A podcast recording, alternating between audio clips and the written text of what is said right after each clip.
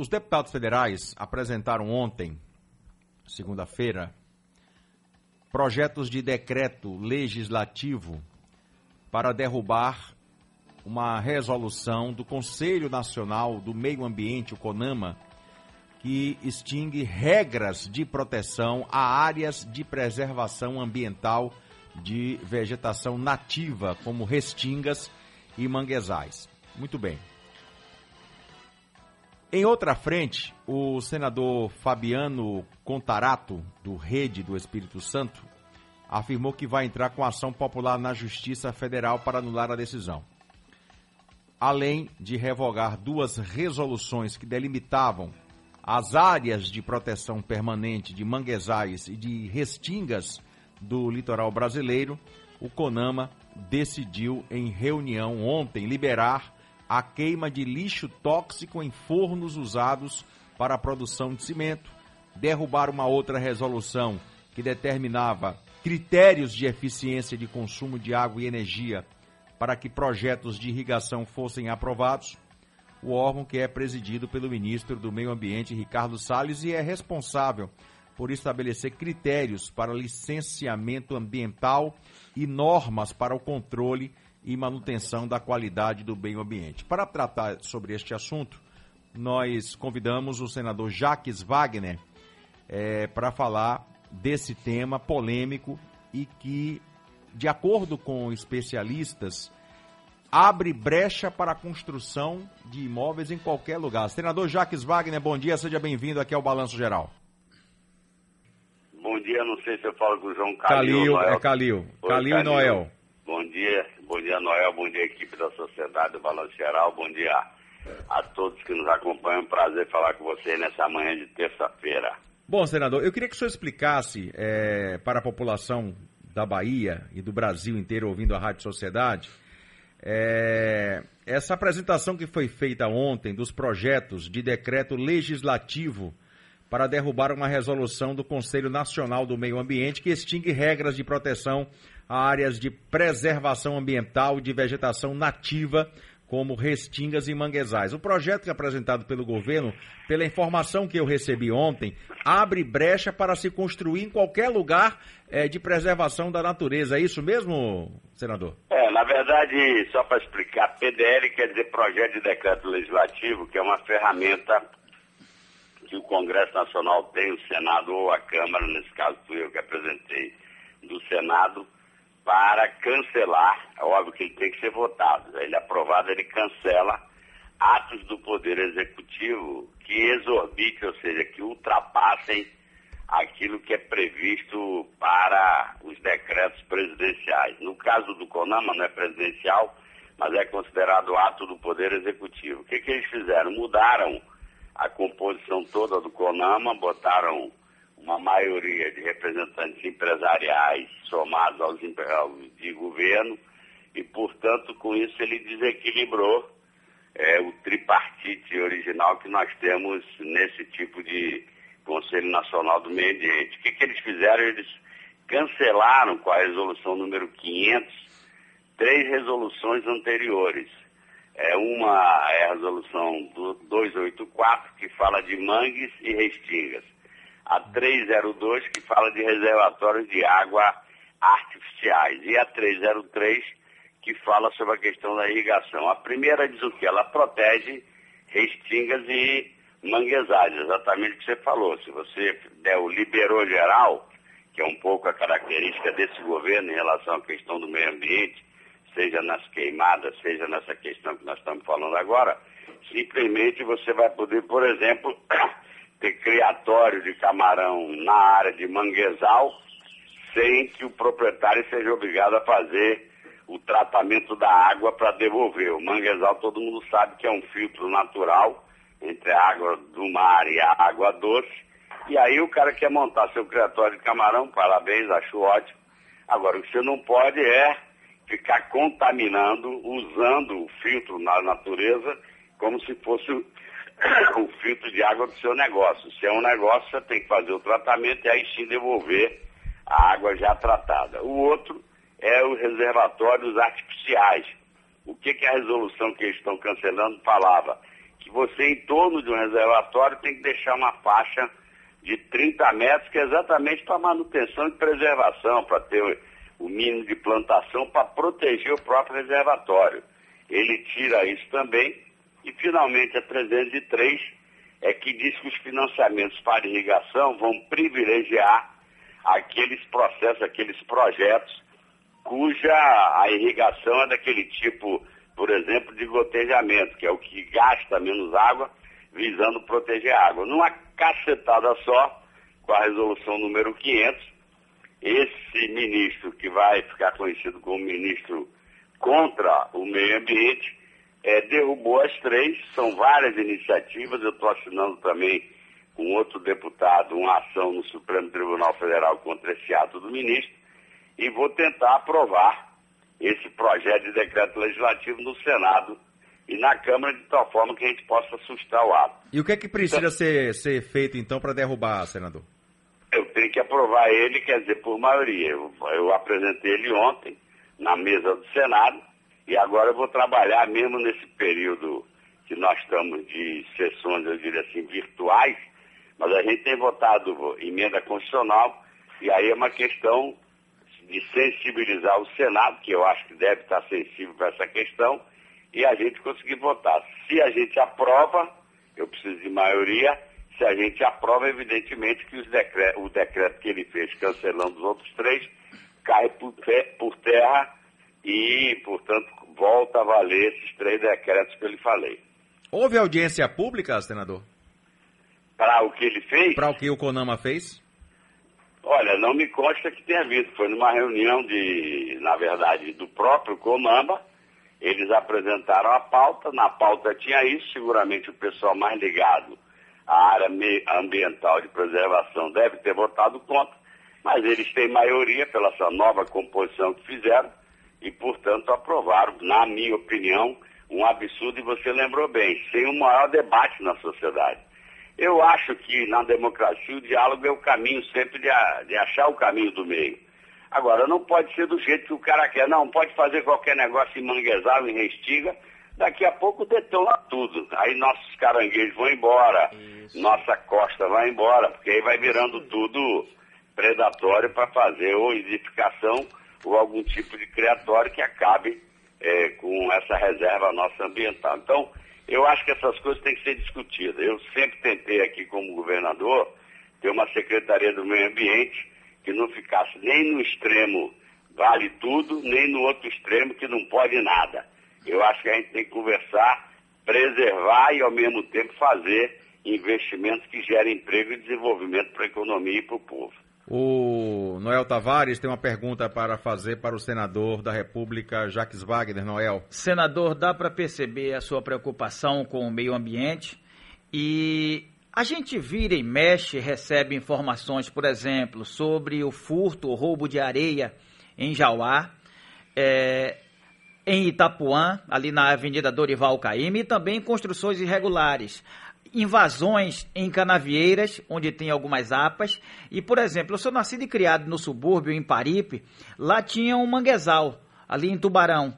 E foi destruído, casas e mais casas foram construídas. De alguma forma, essa resolução do CONAMA, ela beneficia ou tenta facilitar, por exemplo, para a construção civil? Ah, não tem dúvida. Se você tirou é, o aspecto da preservação, é o que eu disse, aí é o liberou geral, que é o que esse governo tem feito. Quer dizer, ele fica dando mostras ou declarações sobre questão de queimada, minimizando e atacando, desmontando toda a estrutura. Por exemplo, esses problemas que você aponta e que são reais, de roubo de Camaçari também tem muito, é, roubo de, de areia, é que às vezes o Estado não está, vamos dizer, com um volume de fiscais suficiente para estar tá fazendo essa cobertura, não tem uma forma de fotografia via satélite, apesar de que aqui na Bahia o INEMA hoje, pelo menos em relação à questão da Mata Atlântica, já tem fotografia via satélite que ela própria alerta, que ele reconhece quando está havendo um desmatamento e dá a notificação, aí o fiscal vai em cima. Eu confesso que não sei, teria que perguntar à doutora Márcia do INEMA, se a gente tem isso, por exemplo, para a área de manguezal é que eu não tenho gente suficiente para estar tá fiscalizando. Agora, repare, se eu já digo que não pode, e mesmo assim o pessoal faz, imagina o governo federal dizendo, não, moçada, pode aí, se quer fazer sua casa, toque pau. Aí é que acaba com tudo mesmo, e quem vai sofrer é o quê? Nossas futuras gerações com aquecimento global e desertificação de várias áreas. Então, o que você está falando é uma violência que a gente, quando consegue ter uma denúncia, vai ao fiscal, mas você dá as costas, o caboclo bota o caminhão dele lá para arrancar areia para poder vender. É realmente um problema sério que a gente tem. Aliás, Camaço, falando em areal, Camaçari que o senhor conhece bem que o diga, né? Sofre, é demais lá. Sofre, é verdade. Sofre.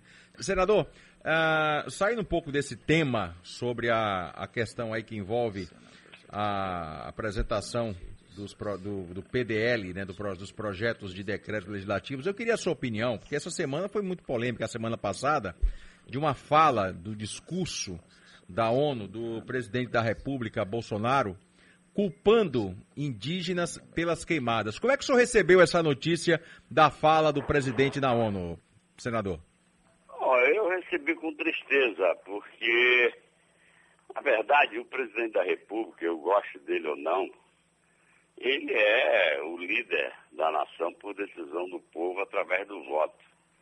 E ele é, querendo ou não, a nossa representação lá fora. Então, eu digo com tristeza, porque uma fala daquele estilo, para um país do nosso tamanho, de 203, 204 milhões de pessoas, um país que é reconhecido por vários aspectos, pela nossa gente, pela nossa cultura, pelo nosso esporte, pela nossa inteligência, pelos nossos gênios que se projetam internacionalmente, pelos nossos jovens que brilham em universidades lá fora. Uma fala daquela é desprovida de qualquer, vamos dizer, realidade, nenhum vínculo com a verdade científica, com a verdade dos fatos. Me perdoe a expressão, mas acaba ridicularizando a figura do presidente e, consequentemente, prejudicando a imagem do país lá fora. Então, eu, sinceramente, eu sou democrata, eu acho que a eleição você perde, ganha, mas em qualquer situação, o nosso dever é defender nosso país, defender as nossas cores no futebol, na arte, eh, no tênis, eh, na corrida de Fórmula 1, quando a gente tinha um Ayrton Senna que brilhava, no vôlei, em tudo. Nós, a gente exporta o país exatamente por, por tudo isso, cultura, arte, é, exporta também empresas nossas que atuam lá fora, a nossa mão de obra que é reconhecida. Aí quando vem um negócio desse, as pessoas começam a olhar com, sabe, com um olhar de desconfiança para o país. Então, para mim, é uma tristeza. Eu não vou nem comemorar, porque tem gente que, ah, não, é oposição, ele fala besteira e não sei lá. Eu, para mim, fico triste, porque eu preferia mesmo tendo perdido a eleição, que o presidente eleito brilhasse, que estivesse gerando emprego, que estivesse melhorando a economia, que tivesse tido uma postura mais serena e mais séria em relação à pandemia. E não essa coisa de tudo parece que é um circo, tudo tem que virar uma polêmica. Ele vive disso, de criar é, polêmicas absurdas e botar. Eu não falo nem o nome dele, porque eu não faço propaganda de adversário. Mas eu, sinceramente, olho com tristeza. Eu, não é puxando a brasa para minha sardinha, mas eu fui governador quando o ex-presidente Lula era o presidente, que de 2007 a 2010 era ele no meu primeiro governo. Eu ia lá fora, era tapete vermelho. Para a Bahia, evidentemente, pelo que a Bahia representa, e para o Brasil. As pessoas nos invejavam. Qualquer debate, o cara queria ouvir a opinião do Brasil. Oh, como é que vocês conseguiram fazer um salto tão rápido e tirar milhões de pessoas da extrema pobreza? Eh, e de repente estava a gente exportando aluno para estudar lá fora, aumentando o número de jovens nas universidades. Não que a gente não tenha problema, temos problemas graves ainda, tanto na área de saúde, educação, de segurança. Mas é claro que a gente deu um salto, a gente virou um dos dez mais não tinha uma roda de decisão de política internacional que não quisesse ouvir a opinião do Brasil. O Brasil foi é, mediador de vários conflitos internacionais e era chamado. É, aliás, uma tradição da nossa diplomacia do Itamaraty que começou com o Rio Branco. Hoje em dia, o, o, o atual ministro de Relações Exteriores, esteve no, no Senado essa semana, depois daquela aquela farra que o secretário de Estado americano veio fazer aqui propaganda para o candidato dele. Eu não tenho nada contra o candidato A, B ou C, cada um, o país é que escolhe. Agora, a gente não pode virar palanque eleitoral dos outros. Então, eu sinceramente fico triste, porque, primeiro, um bando de verdade. E o que é mais cruel, quem mais sofre com os incêndios na Amazônia são exatamente os povos originais e tradicionais. Aí o cara tem a petulância, a agressão, a disfarçatez de mentir e dizer que são eles os responsáveis. Quer dizer, é um negócio que, sabe, não entra na cabeça de ninguém. É só provocação que é o que ele gosta de fazer. Provocar, que aí a gente passa a semana inteira. Ai, o que, que você achou do que ele falou? Ele acaba com naquela. Falem mal, mas falam de mim. Então ele fala um besterol e muitas vezes até a imprensa gasta uma semana comentando o besterol dele. No dia que vocês pararem de comentar as besteiras que ele fala, eu acho que ele para até de falar tanta besteira, porque aí ele vai ver que já não está mais chamando a atenção. Como diz na Bahia, tudo que é demais é sobra. Eu, na minha opinião, já passou do ponto, mas é, quem decide isso não sou eu, é o povo brasileiro que escolhe quem governa a sua cidade, seu estado, seu país. Mas eu vou lhe dizer, meu sentimento é de profunda tristeza. Eu vejo o país perdendo, vamos dizer, respeito lá fora. Então, eu não posso gostar disso, porque eu sou brasileiro. Aí eu fico pensando, como é que o cara lá de fora, a gente que precisa gerar emprego, vai investir no Brasil? É por isso que esse ano foi o maior volume, maior volume de retirada de dinheiro estrangeiro daqui de dentro para fora. O cara vê tanta doideira que perde a confiança de deixar o dinheiro dele aqui. Senador, com relação à situação climática no Brasil, a gente está acompanhando, são várias e várias queimadas, as denúncias acontecem, são queimadas é, intencionais, outras da própria natureza, e a gente vê a situação, por exemplo, em Cuiabá, no Mato Grosso, agora em Barra, no oeste da Bahia. É, o governo federal divulga que é, são que essa esse é o menor número de queimadas nos últimos 18 anos. Como é que o senhor analisa essa colocação? Eu, eu analiso admirado com o cinismo da equipe de governo. Eu nunca vi tanto cinismo. Essa declaração, por exemplo, é uma mentira. Ele pegou oito meses desse ano, de janeiro até agosto, porque ele só pode ser emitido até agosto, setembro nós estamos em curso ainda e comparou com 12 meses de outros anos. Então é bom, sabe, é por isso que eu estou falando, não é sério. O cara não, o governo não, não trata com seriedade as coisas, fica inventando baboseira. Estou lhe dizendo, pegou oito meses e comparou com 12. Meio de setembro teve muita queimada, evidente que tem queimada em função da natureza propriamente dita. Um período de muita seca, a folhagem caída, ela vira fogo com facilidade. Então, qualquer besteira, um cigarro jogado, ou mesmo um outro processo qualquer, pode gerar. Agora, eu vou dar um exemplo para ficar mais fácil quem está nos ouvindo entender. Se você tem uma família, se o pai e mãe dentro de casa não se respeitam, é esculhambou geral, todo mundo xinga todo mundo, não sei o quê, as crianças vão fazer o quê? Vão seguir o exemplo. É a mesma coisa de um presidente da República.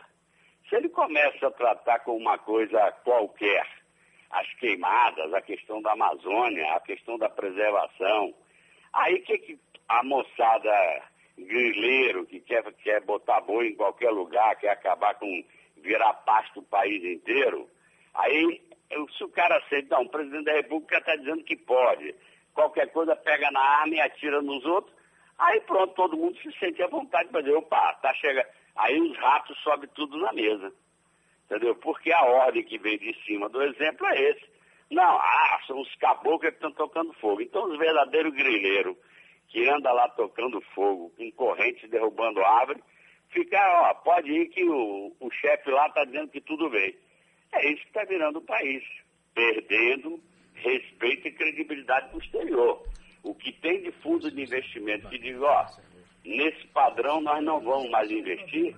Esse ano, não estou dizendo que foi por isso, mas ele fala um tanto de gerar emprego. A Embraer na, no convênio que tinha feito com os americanos foi embora. A Sony desistiu de produzir aqui. A Ford parou de produzir caminhão aqui. Então, se alguém está achando isso bom, eu não sei o que, que gosta.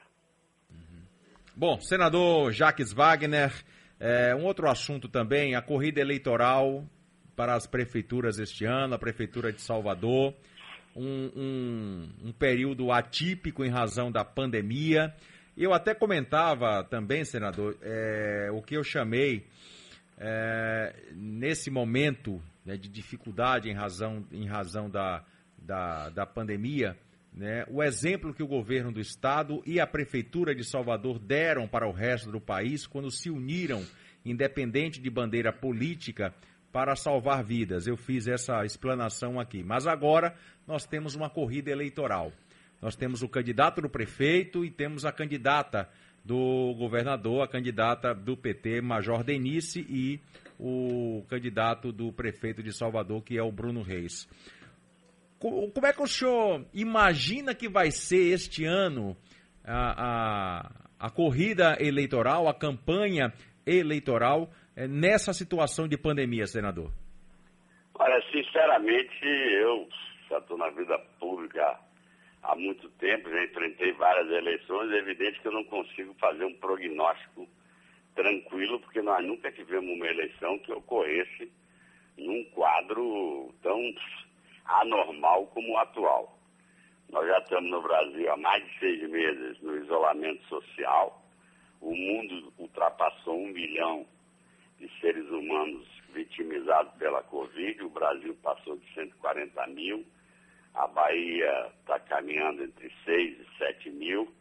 Então, é um quadro que a preocupação número um de qualquer família é, saúde e emprego ou ao contrário, emprego e saúde, porque os dois são igualmente importantes. Felizmente o Congresso conseguiu aprovar o auxílio emergencial, que não é salário para a pessoa, mas de qualquer forma é para garantir, como se diz, o pão de cada dia. Então, é um momento muito difícil, não tem comício, não tem passeata, não tem aglomeração, não tem reunião grandes como a gente gosta de fazer. Não é fácil os candidatos ou a candidata andar pela rua, porque vai sair o que apertando a mão, desrespeitando totalmente a regra, não dá para dar um mau exemplo. Então vai prevalecer muito rede social, rádio e televisão. Eu, por exemplo, considero que a eleição de Salvador hoje é uma eleição que está aberta. Óbvio que o Bruno, por enquanto, é quem pontua melhor, até porque ele é vice, a cara já está na tela há muito tempo.